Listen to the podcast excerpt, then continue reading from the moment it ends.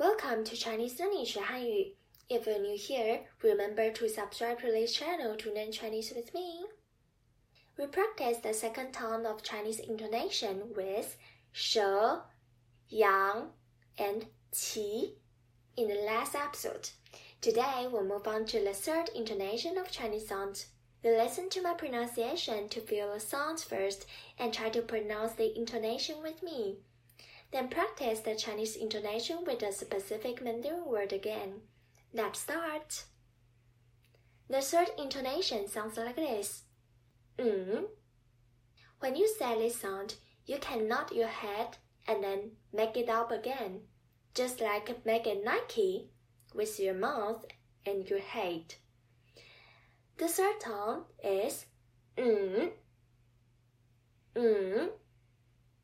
Repeat after me for two times. Mm. Mm. This is more difficult. Let me make it slow for you to listen. Mm. Mm. Just imagine that you are making a big Nike. Mm. Mm. Make the sound go down and then make it up again. Mm. Let us practice it for two times.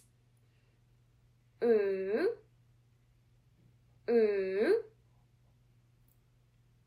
If you cannot compare it with the second tone, you can also nod your head when you pronounce this sound. When you go down, when the sound go down, then you nod your head. Mm. And then when the sound go up, you make your head up again. Mm. Mm. Nod your head when you pronounce this sound. Let us nod the head again for two times again. Mm. Mm. Very good. Now I'll take three words in Chinese for example for you to practice and feel the way it's pronounced. The first Chinese word with the third tone is 马. It means horse in English. 马. Repeat after me for two times. 马,马,马. Your turn. Again. 马,马,马. Your turn. Amazing. The second Chinese word with the third tone is 狗. it means dog in English. Go. Repeat after me for two times. Go, go, go. Your turn. Again. Go, go, go. Your turn.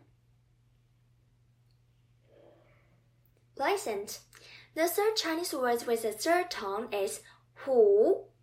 It means tiger in English. Hu. Repeat after me for two times. Hu, hu, hu. Your turn. Again. Hu, hu, hu. Your turn.